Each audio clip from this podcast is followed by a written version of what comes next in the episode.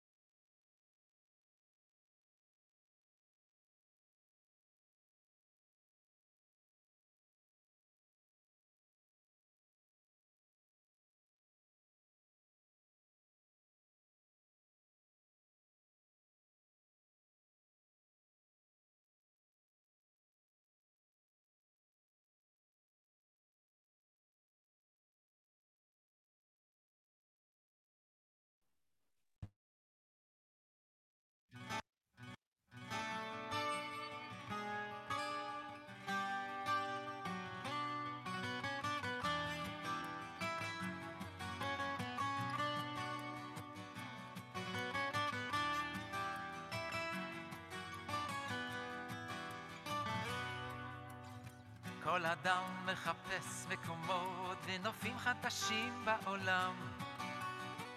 הוא חוצה יבשות וימים במסע של הנפש לשם.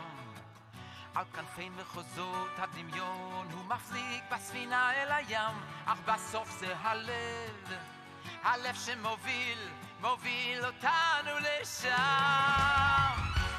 כל הדרכים, השבילים, הכבישים, השלטים, לירושלים. כל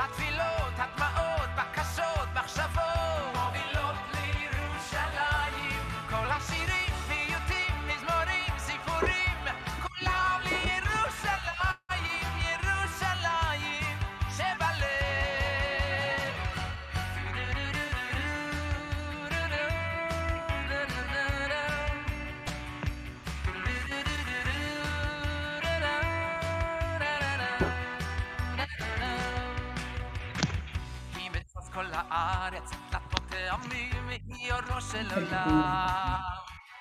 על שבעת העמים היא עומדת ונמצאת בחלומות של כולם. מקצוות התבל נמצאים עיניהם, המסע לא הושלם, כי בסוף זה הלב, רק הלב שמוביל, מוביל את כולנו לשם. כל הדרכים, השבילים, הכבישים, השלטים, מובילים לירושלים. כל התפילות,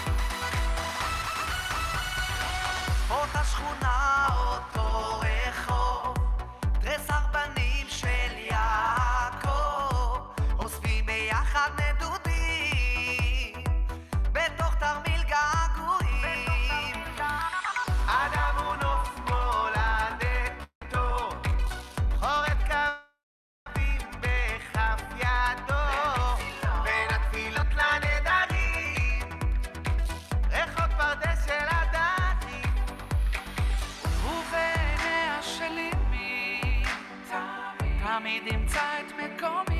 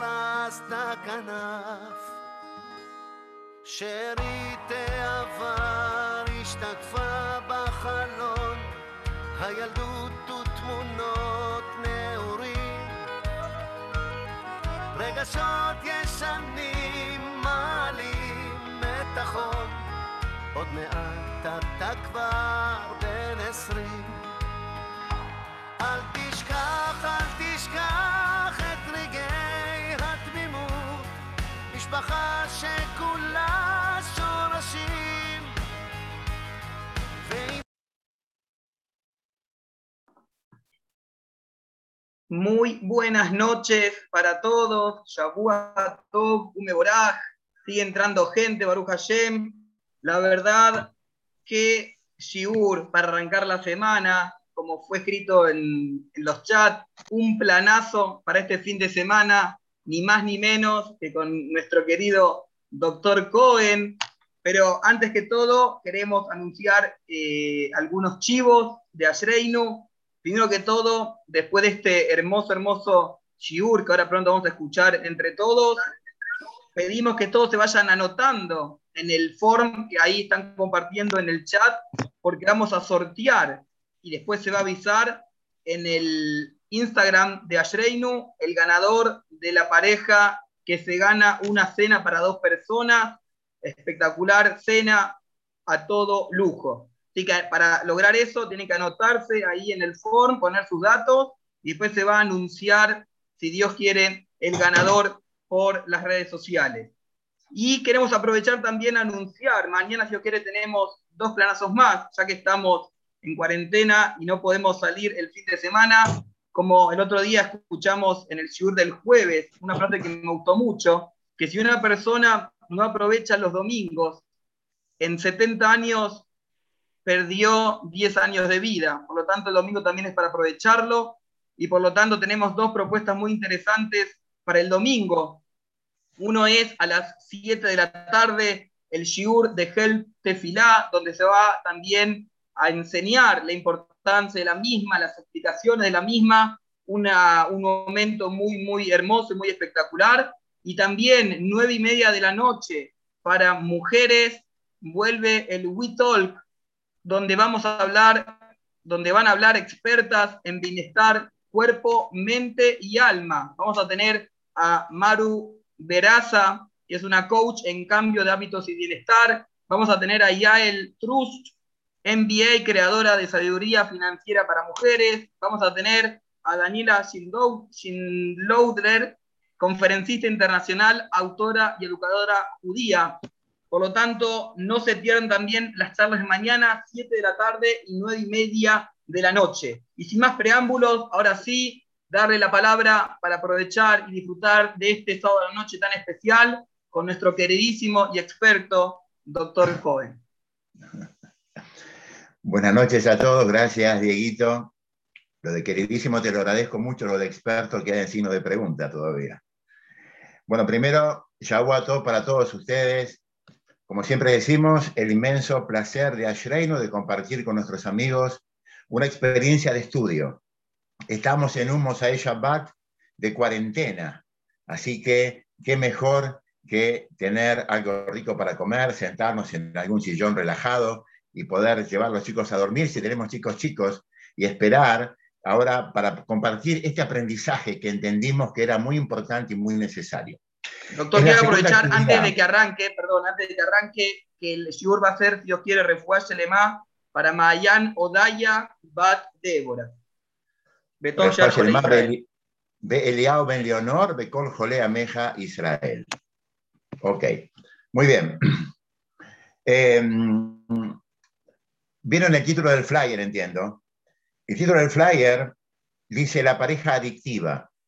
Y hace una pregunta muy interesante, más que una pregunta es una afirmación, ¿no? Que muchas veces la adicción no depende del consumo de sustancias.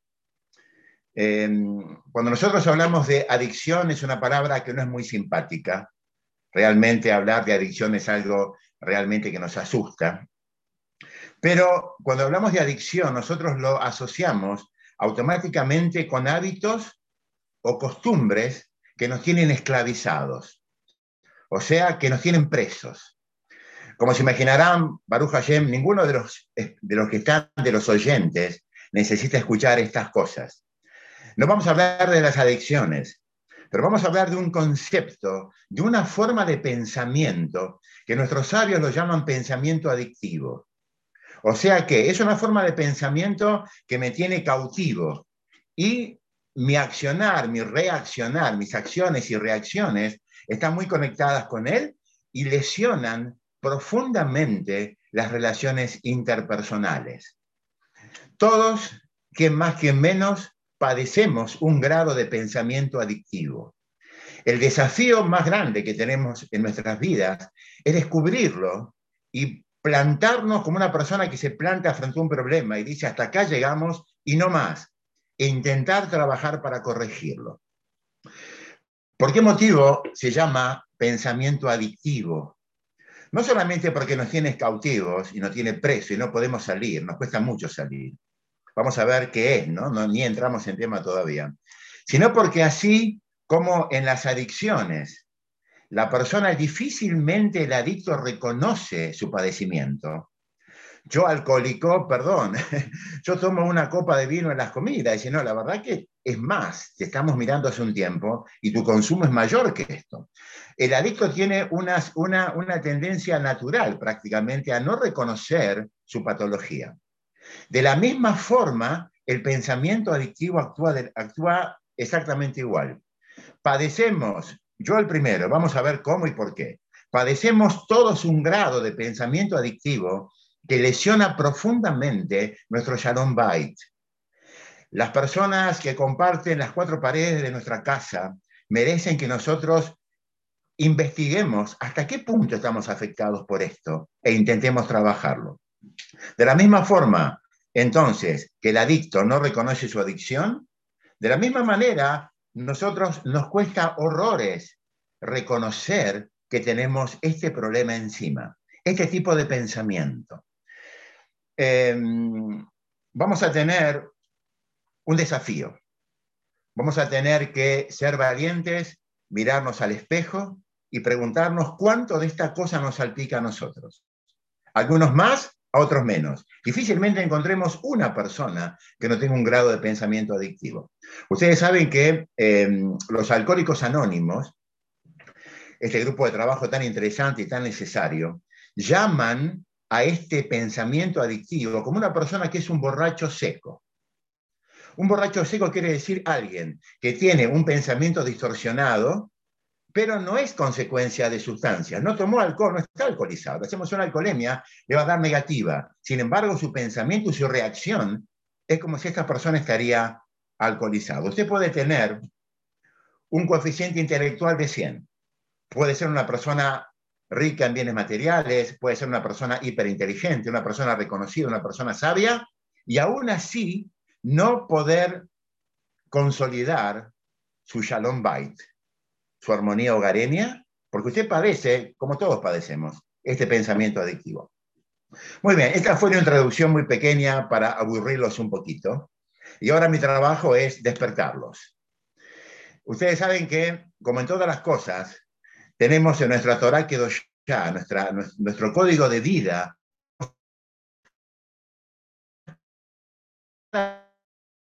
de lo que es el pensamiento adictivo. Un segundito, por favor. Un minutito y estoy con ustedes. Un minutito.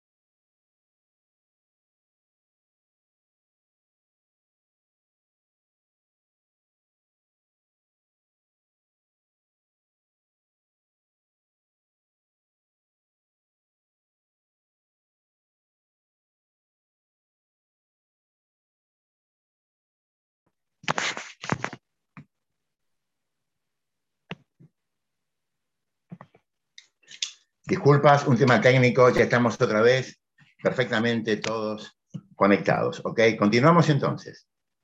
Muy bien, ¿qué decíamos? Estábamos diciendo que la Torá, que ya tiene comprobaciones maravillosas de lo que es el pensamiento adictivo. Ustedes saben, nosotros salimos eh, hace horas de Perashá Shelah Leja.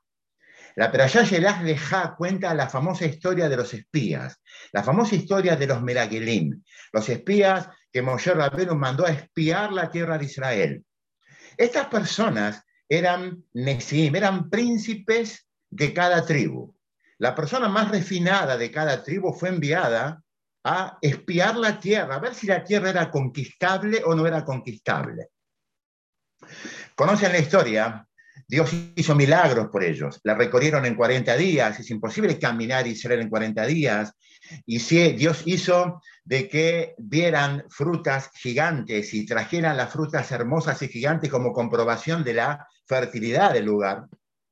Sin embargo, cuando ellos vuelven después de 40 días de exploración, ahí se encuentran de que van a dar un mensaje totalmente negativo. Las personas van a llorar y van a preguntar, Moshe Rabeno nos trajo aquí solamente para que quedemos tirados sobre la arena, por no haber tumbas, en Egipto venimos acá a morir, es una tierra inconquistable, habitada por gigantes, eh, con, una tierra que traga a sus enemigos. Aparentemente entonces, nuestros sabios encuentran en estos espías, en estos Meragelim, las comprobaciones contundentes de lo que es el pensamiento adictivo. Y vamos a, a verlos en ellos y vamos a intentar extrapolarlos y llevarlos a cada uno de nosotros. ¿Están listos? ¿Están despiertos? Vamos. El pensamiento adictivo tiene tres, pilares, tiene tres basamentos. El primer pilar se llama negación. La persona niega lo que le están diciendo. Usted está tomando en demasía. no es así, francamente no. Vos me estás levantando la voz con mucha frecuencia. Yo grito, yo no grito, perdón, yo no grito. Estás llegando tarde a casa, no tenés horarios para estar en casa. Cuando venís a casa tampoco te ocupás de los chicos. Yo hago eso, perdón, yo me ocupo de los chicos. ¿Qué es la negación? Los espías vuelven de explorar una tierra fértil que emana leche y miel, sin embargo dan un, un mensaje totalmente negativo. Aparentemente así escriben nuestros sabios.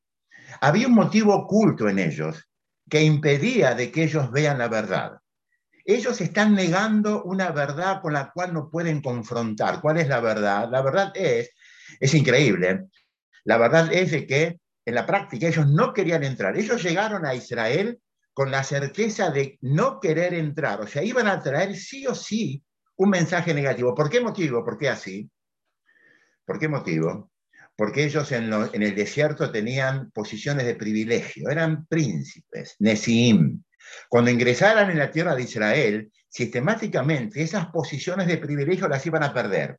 Entonces, miren qué interesante, la negación funciona como un mecanismo inconsciente. Estas personas son las personas más depuradas moralmente que había en cada tribu.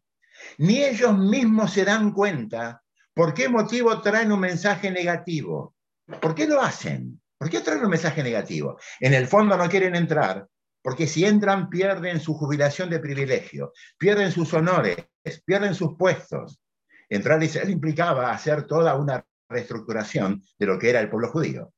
Los que eran príncipes en el desierto difícilmente podían seguir siéndolos adentro. Pero lo más apasionante de esto es que no hay una intencionalidad en la persona que niega. Vos me estás gritando, perdón, yo no grito. No, puede ser, no me digas así. Vos levantás la voz permanentemente, yo, yo no grito. Este señor puede hacerlo con intencionalidad, pero no es el caso que queremos eh, enfocar. Si lo hace con intención, no es nuestro problema, no es nuestro caso. Hablamos de un caso mucho más profundo. En el pensamiento adictivo usted va a negar lo que hace porque usted no tiene conciencia de lo que está haciendo. Es inconsciente. Los espías son, son elegidos entre una multitud de personas. Porque están, Moshe está convencido y Hashem firma, Dios mismo firma que son las mejores personas. Sin embargo, ellos traen un mensaje negativo porque en el fondo no quieren entrar, pero ellos ni detectan esto. ¿Por qué motivo mi esposa me reclama que yo levanto la voz y yo lo niego sistemáticamente? ¿Por qué motivo mi esposa me reclama falta de atención y yo lo, yo lo niego sistemáticamente? ¿Por qué? En la negación es un mecanismo inconsciente que actúa como una defensa. Es muy duro para mí aceptar que no presto atención, que no, no tengo momentos para charlar con ella, que, que, no, que no atiendo a los chicos. Es una situación muy dura para mí. Automáticamente pongo como una cortina que me impide ver la situación. Es más fácil negarlo que aceptarlo. Los espías, personas increíbles, ellos tienen que aceptar que hay un tema de cabote escondido, un tema de honores. O sea que ellos tienen que aceptar que están, han caído tan bajo que son capaces de traer un mensaje tergiversado, una visión irreal de la tierra de Israel, solamente para quedar afuera y seguir manteniendo sus puestos de honor. Estamos hablando de Nesín de príncipes, personas elegidas por su moralidad. Es muy duro aceptar esto. Sin embargo, es más fácil negarlo. Hay un, hay un macé, no sé si es una historia, es un ejemplo, ¿no? nunca sabemos nosotros, de todas formas nos sirve para, para ejemplificar. Dicen que en una pareja en la cual los problemas de Shalom Bait este, eran eh, insólitamente frecuentes, ya una, una, situación prácticamente insostenible. Entonces va la, señora, habla con su rab, le dice, rab, la verdad, por favor, ayuda. Necesito que se siente con mi esposo a hablar de esto. El marido, el rab le dice, mire, yo conozco a su esposo. No es una persona que acepte cosas, y menos que yo se la diga en forma frontal. Vamos a pensar juntos qué opción tenemos para ayudarla. El rap piensa, piensa, ¿sabe qué? Se me ocurrió una idea. Vamos a hacer así. Su, su esposo va los viernes a la noche al Bet yo lo veo siempre ahí sentado, no falta nunca. Yo voy a orientar en forma muy inteligente todas las de la shot. Voy a orientar todos los, eh, los, los, los, mensajes de la semana hacia algo de Shalom Bait. Él va a escuchar y de a poco vamos a ver si tenemos un poco de, de aslaja en esto. Bueno, la señora se queda contenta, muy bien. Nuestro, nuestro querido señor ahora va el viernes a la noche al Bet el, el, el rap va a hablar del Corbán Pesach y termina atando el Corbán Pesach con Shalom Bay. Dice, qué raro esto. El otro viernes empieza a hablar de cualquier tema y siempre termina como en un embudo hablando de Shalom Bait.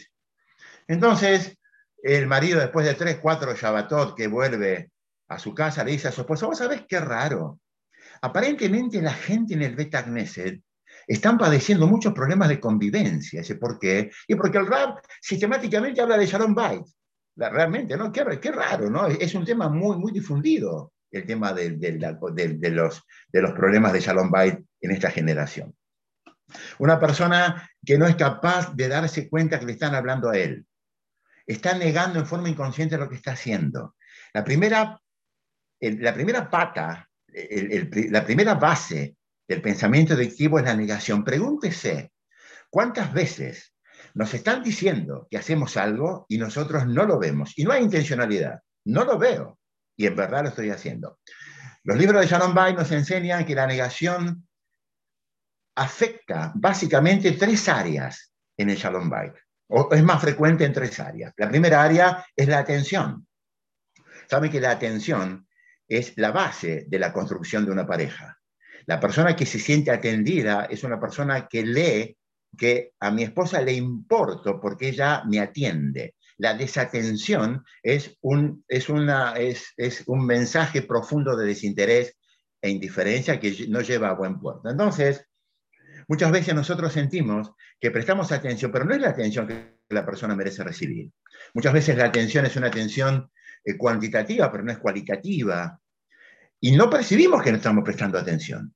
En la atención, en la esfera de la atención, la negación es muy frecuente. En el diálogo, la negación es muy frecuente. O sea, nosotros habitualmente cometemos el error de transformar el diálogo de pareja en una cosa informativa, un diálogo intrascendente. Y la pareja se nutre de un diálogo afectivo, un diálogo que transmite afectividad. Pero como yo hablo de cualquier cosa menos lo que tengo que hablar con mi esposa, entonces sí, yo siento que estamos dialogando, pero en la práctica no es así. Y tengo un reclamo de diálogo cuando en verdad yo siento que no. El tercer punto son las promesas, los compromisos. La verdad que ahora no puedo, pero yo te prometo que en la semana lo hacemos. Pasan cuatro o cinco días y me dicen, pero vos dijiste que lo ibas a hacer. Y yo dije eso, no recuerdo. Yo te prometí, yo no recuerdo. Saben que hay un gran capítulo en Torah que se llama Onaad eh, de Barim, hacer sufrir a las personas con palabras. Cuando yo me comprometo con algo y cuando me lo reclaman y yo digo, yo dije eso, perdón, yo no dije eso, estoy incurriendo en una, ad de barim. La persona está sufriendo porque sabe que yo dije que sí y ahora yo estoy diciendo que no. Negación. No hay corrección todo tiempo que yo no veo dónde está mi error, no veo dónde estoy fallando. Entonces, cuando nosotros leemos los pesuquín del Génesis y leemos que Hashem crea a la pareja Eser Kenegdo, como una ayuda frente a él, que en verdad hoy en día también es una ayuda frente a ella, ¿no? Podemos verlo de ambos lados. Tenemos que entender que cuando se nos marca un tema y nosotros no entendemos qué nos están diciendo, es posible que esta persona tenga razón y que yo esté incurriendo en, en el primer perfil del pensamiento adictivo que se llama negación. Hace 3.000 años, 10 personas, 10 espías, personas elegidas por Moshe, firmadas por Hashem como personas increíblemente morales e intachables, tenían el mecanismo de la negación funcionando en forma inconsciente. Trajeron un mensaje negativo para mantener sus puestos de honor, ni ellos sabían lo que estaban haciendo. Por esta situación estamos después de 3.300 años aún en Galut. Vamos entonces ahora a la segunda pata, al segundo tips del pensamiento adictivo. Los espías, vamos a antes de nombrarlo, vamos a ejemplificarlo para sacarlo juntos, si les parece bien. Los espías ingresan en la tierra. Hashem arma toda una situación para que todo les sea fácil y no traigan un informe negativo. ¿Qué hace? Recorren la tierra en 40 días, insólito. Caminar Israel a pie en 40 días, no hay hacer esto. ¿Qué dicen ellos? Es una tierra muy pequeña no te das cuenta que la caminamos en 40 días, eh, no vale la pena conquistarla. Ven frutos gigantes para que vean la fertilidad del lugar. ¿Qué dicen ellos? No, ¿sabes qué? Imaginar que si las frutas son así, lo que deben ser las personas, venían aquí, deben ser gigantes. ¿Cómo vamos a pelear contra ellos? En cada lugar que iban, Boreolam sacaba una Neshama, un alma de este mundo para que hayan levayot, funerales.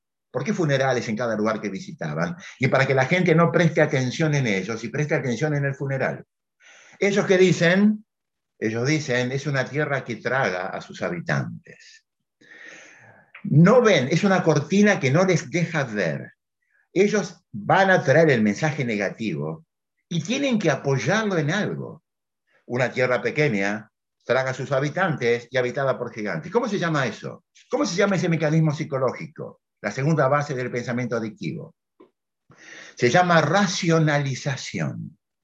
Racionalizar quiere decir encontrar una excusa para seguir haciendo lo que estoy haciendo. Ellos se encuentran, están convencidos que el mensaje va a ser negativo, ahora deben buscar una excusa para apoyar el mensaje negativo.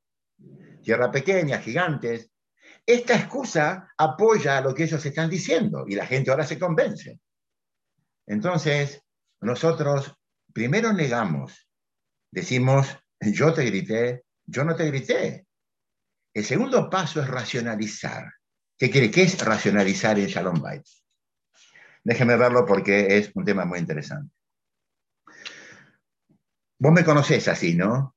O sea, vos sabés cómo soy yo. Vos sabés cómo me educaron. Vos sabés el modelo que vi en mis padres. En mi casa se gritaba. Era una relación muy traumática. Vos sabés la infancia traumática que yo tuve. Nada fue fácil para mí. Vos sabés dónde yo nací.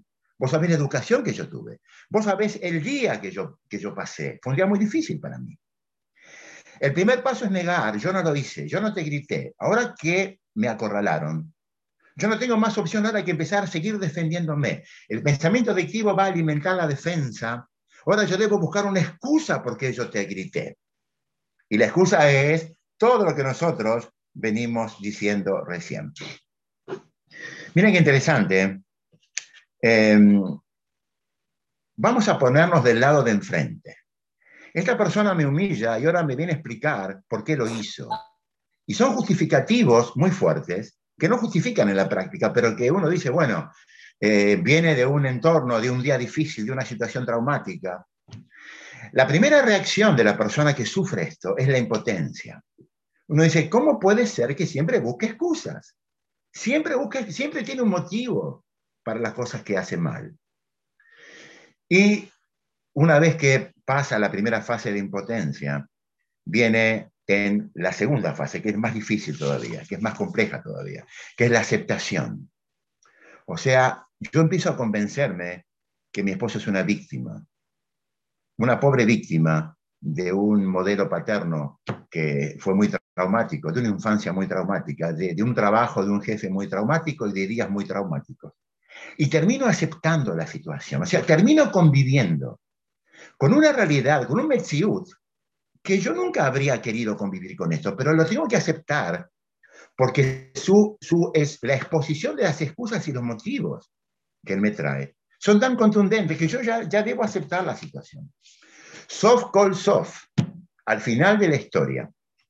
No solamente, no solamente que yo no puedo ayudarlo, sino que él mismo no va a poder cambiar nunca porque siempre tiene un motivo para justificarse. No se enojen los hombres conmigo, por favor. Hablo en esta postura masculino-femenino, así me está saliendo, pero ahora vamos a invertir la ecuación para eh, mostrar un poco a los hombres un poco más inocentes. No quiero que piensen que somos nosotros siempre los culpables. Eh, entonces, la racionalización es el paso que continúa. ¿Qué es peor?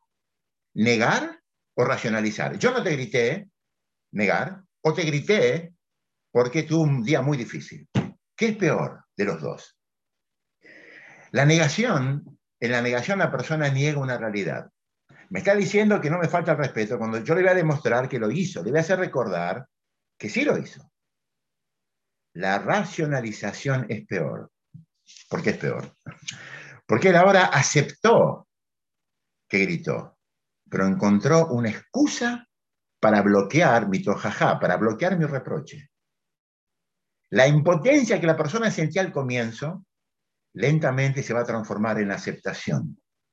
Y cuando se transforma en aceptación de realidades, estamos en un gran problema, porque no solamente que yo me, yo me, me resigno a vivir con una realidad que yo no habría aceptado de un comienzo, sino que no logro el ser que no logro ayudarte. Si vas a encontrar siempre un motivo para defenderte, yo no te puedo ayudar, no puedo ayudarte. Las parejas que logran, nos falta ver la tercera pata aún, pero las parejas, las parejas que logran eh, superar el pensamiento adictivo, negación y racionalización por ahora, son las parejas que entienden de que asumen un hogar no como una, una competencia, como una pulseada, a ver quién tiene razón. Cuando tenemos una diferencia, debemos sentarnos con nuestras esposas, esposos, y pedirles por favor que nos muestren en qué estamos equivocados, porque justamente este es nuestro trabajo, completar el mundo de las personas que nosotros elegimos. ¿Cómo los completamos? Haciéndolo ver en lo que yo entiendo que hay un error en él o en ella. Pero del otro lado, tenemos que trabajar sobre nosotros. No negar y no buscar excusas. Vamos a la tercera. Negación 1, racionalizar 2. La tercera se llama proyección. ¿Qué es proyectar? Los espías vienen de la tierra de Israel con el informe negativo. Salen, se encuentran con la multitud. Imagínense ustedes, vamos a intentar dibujar la situación. Imagínense la situación. Decenas de miles de personas rodeando a, 10, a 12 que vienen a traer el informe.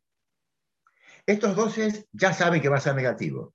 Ya encontraron las excusas perfectas, en forma inconsciente. No estamos hablando que esto es inconsciente.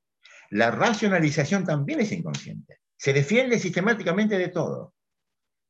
Y ahora ellos dicen el broche de oro.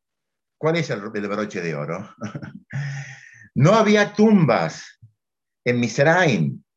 Que este señor Moisés nos trajo acá al desierto para morir a las puertas de Eretz porque es imposible entrar.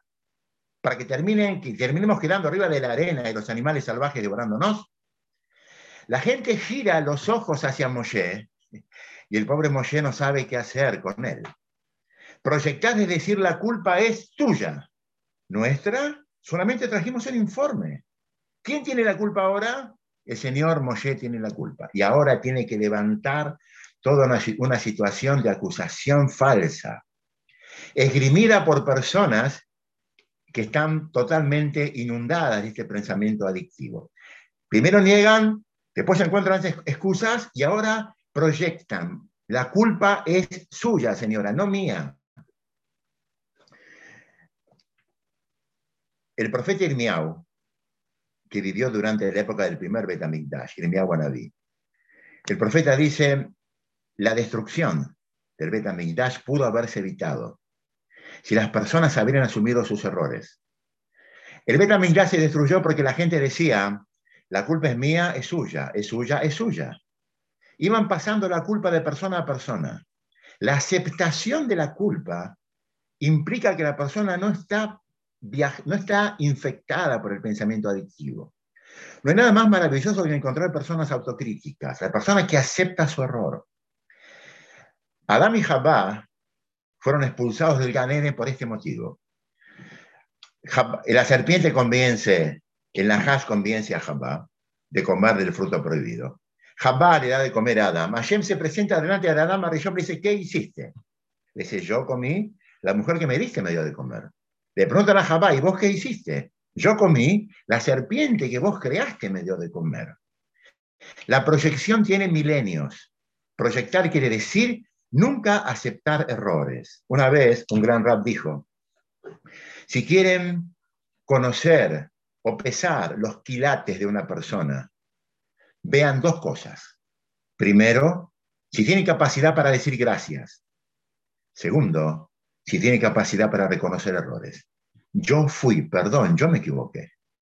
Obviamente que los, todo lo que se escribe de la baja autoestima es la consecuencia básica para que la persona no acepte errores. Tiene una, una imagen personal tan pobre que, necesita que entender que aceptar un error derrumba todo su castillo de construcción espiritual. Al revés, Boreolam crea el error para que nosotros, y nosotros estamos obligados a aceptar y corregir. No hay corrección y nosotros en.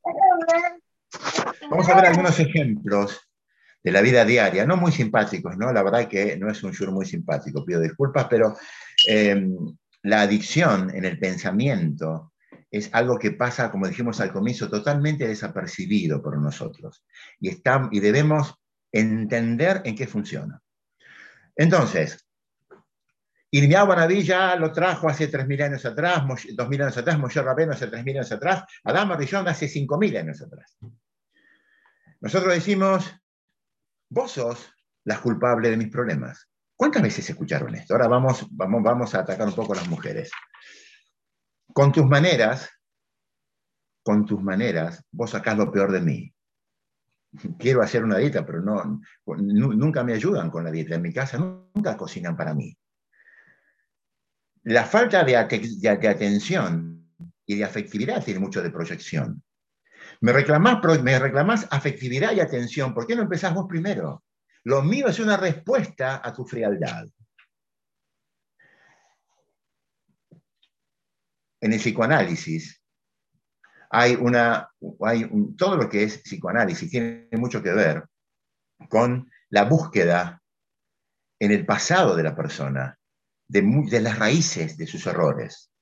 Quizá mis padres, quizá mis maestros, quizá el entorno que tuve, sin decir que esto no sirve, coincidamos que tiene un perfil muy peligroso. ¿Por qué? ¿Por qué tiene un perfil tan peligroso? Porque termina enfocando la culpa en terceras personas. O sea, toda, toda mi patología se, apoya en, en, los padres que tuve. O sea, la educación que recibí y el error en la transmisión de ellos hacia mí hizo que yo tuviera este, ahora esta forma de pensamiento. O sea, que viajamos atrás y encontramos los padres culpables, el madre culpable, una novia culpable de hace 50 años atrás.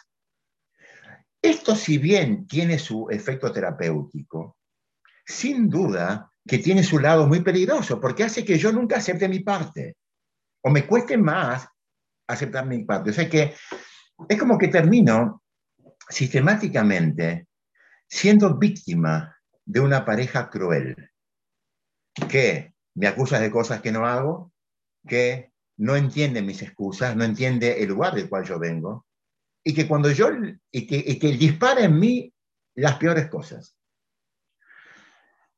Se anima a mirarse en el espejo, vamos a mirarnos juntos, no tiene por qué hacerla sola. ¿Qué dijimos entonces? Para intentar darle un poco de, para cerrar un poco la idea y dar un poco de forma al mensaje final. Nosotros negamos, nunca grité, yo grité, yo no grito. Cuando grito, grito porque esta persona sacó lo peor de mí, vos sacás lo peor de mí. Pero antes encontré una hermosa excusa. Tuve un día muy difícil y vengo de un modelo paterno en el cual se levantaba la voz con mucha frecuencia. No se sienta mal. Seguro que se sintió identificado. Con una, con dos, con las tres. Todos nosotros, así escriben los, los eh, Musar y los Ballet Shalom Bait, todos nosotros tenemos algo tenemos un porcentaje mayor o menor de pensamiento adictivo. Seguramente que en las, en las eh, expectativas idílicas que muchas personas tienen cuando forman hogares, el pensamiento adictivo no tenía espacio. Ahora nos enteramos que la pareja es, un, es, producto de dos personas que trabajan sobre sí. Y no es algo que, brota o, fluye en forma, en forma espontánea. Personas capaces de encontrar sus errores, analizarse, estudiarse y preguntarse qué es lo que no están haciendo bien. Lejos de dar herramientas, los judíos de Shalom Bay, para colocar una lupa sobre las personas que tenemos enfrente y preguntarnos si niegan, racionalizan o proyectan y cuánto pensamiento adictivo tienen, lejos de eso, no queremos hacer eso. Si enfocamos así, estamos en problemas. Tenemos que colocar esta lupa de alto aumento sobre nuestras cabezas y preguntarnos realmente hasta dónde nosotros tenemos, tenemos estas cosas. En alguna medida, todos somos borrachos secos. Si usted encontró algo de lo que vimos hasta ahora impreso en usted, empieza a festejar. Realmente empezó a encontrar la salida. Los Meragelim, los espías, nos quieren dejar un mensaje final. Pagaron con sus vidas por, no detectar su pensamiento adictivo. No solamente que ellos pagaron con sus vidas. Tres mil años después, nosotros estamos padeciendo esta cosa que fue pasando de generación en generación. Boreolam no crea marionetas, no creo marionetas, creo seres humanos. Un ser humano es una persona que tiene derecho a equivocarse, pero no es como la gente dice solamente que tiene obligación de corregirse. Hay algo más. Nosotros tenemos derechos a equivocarnos, tenemos obligación de corregirnos, pero vamos a sentir también el placer inmenso de corregirnos. Cuando nosotros detectamos en qué estamos equivocados y empezamos a trabajar para corregirnos sin lástima de nosotros mismos, estamos teniendo, vamos a empezar a sentir el placer inmenso de construir, transformar nuestros hogares en ese remanso por el cual tanto soñamos.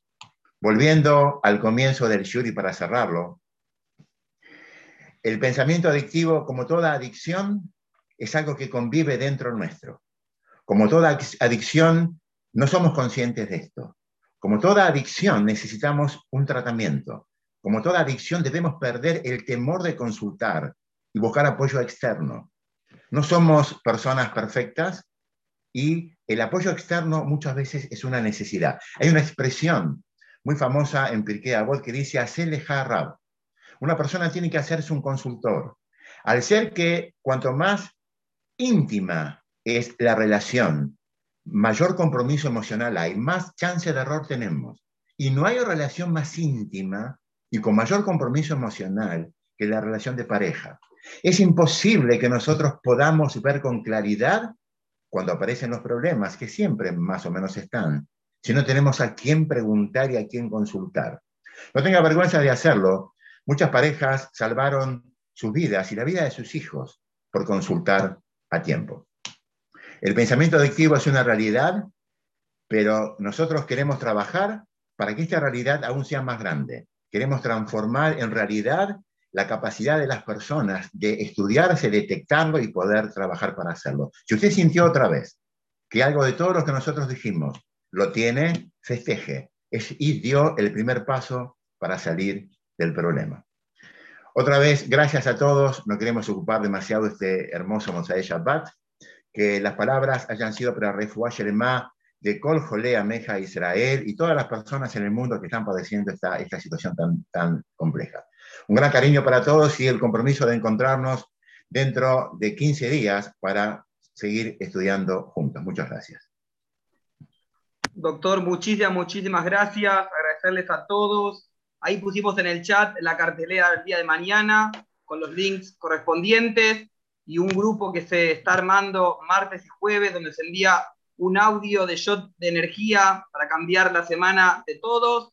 Anótense, disfrutemos, agradecerles a todos su tiempo, que tengan una hermosa, hermosa semana, siempre alegrías y como dijo el doctor, que tenga refugio más todos los colei amo Israel. Muchas, muchas gracias. Y vamos a hacer el sorteo y nos vamos a comunicar por privado con la persona que fue eh, la ganadora del sorteo por la cena para dos personas. Los esperamos mañana para seguir todos juntos. Muchísimas gracias y que tengan una hermosa, hermosa semana. Chau a todos,